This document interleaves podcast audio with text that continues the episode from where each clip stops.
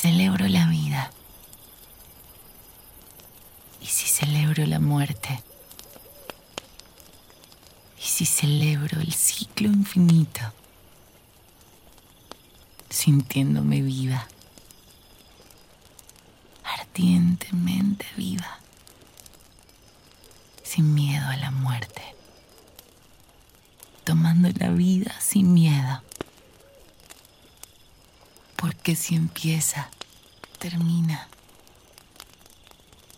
retrasarlo es agonía. Y si termina, me libera y se convierte en algo más que es vida y será muerte. Y tomo la vida toda, su principio y con su final,